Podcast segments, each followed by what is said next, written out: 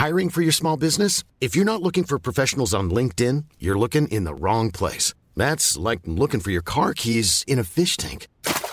LinkedIn helps you hire professionals you can't find anywhere else, even those who aren't actively searching for a new job but might be open to the perfect role. In a given month, over 70% of LinkedIn users don't even visit other leading job sites. So start looking in the right place. With LinkedIn, you can hire professionals like a professional. Post your free job on linkedin.com slash people today. Noticias del Heraldo de México.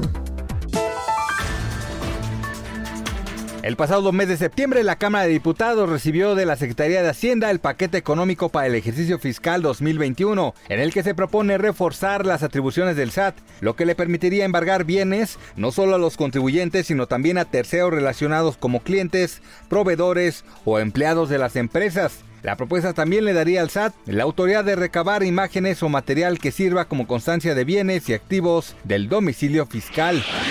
El secretario de Relaciones Exteriores de México, Marcelo Ebrard, dio a conocer este viernes que el general Salvador Cienfuegos se ha trasladado de Los Ángeles a Nueva York, en donde se llevará a cabo su audiencia. El ex secretario de la Sedena es vinculado con cinco delitos de narcotráfico y será presentado en el juzgado que lleva el caso de Genaro García Luna y que llevó el proceso contra el líder del cártel de Sinaloa, Joaquín El Chapo Guzmán. Salvador Cienfuegos se desempeñó como titular de la Sedena durante el sexenio del expresidente Enrique Peña Nieto.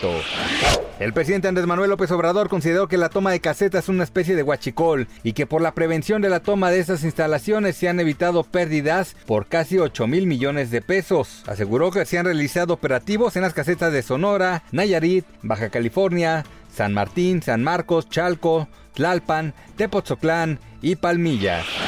El Atlético de San Luis volvió a ganar después de cuatro derrotas consecutivas. Lo hizo en el estadio Alfonso Lastras y contra el rival que provoca mayor empatía entre sus aficionados, el Querétaro, en el inicio de la jornada 14 del Guardianes 2020. Los potosinos que llegaban en el último lugar de la competencia recuperaron el orgullo y la confianza para sumar su tercer triunfo bajo el mando de Memo Vázquez. Germán Berterame a los 26 minutos abrió el marcador para los locales. Noticias del Heraldo de México.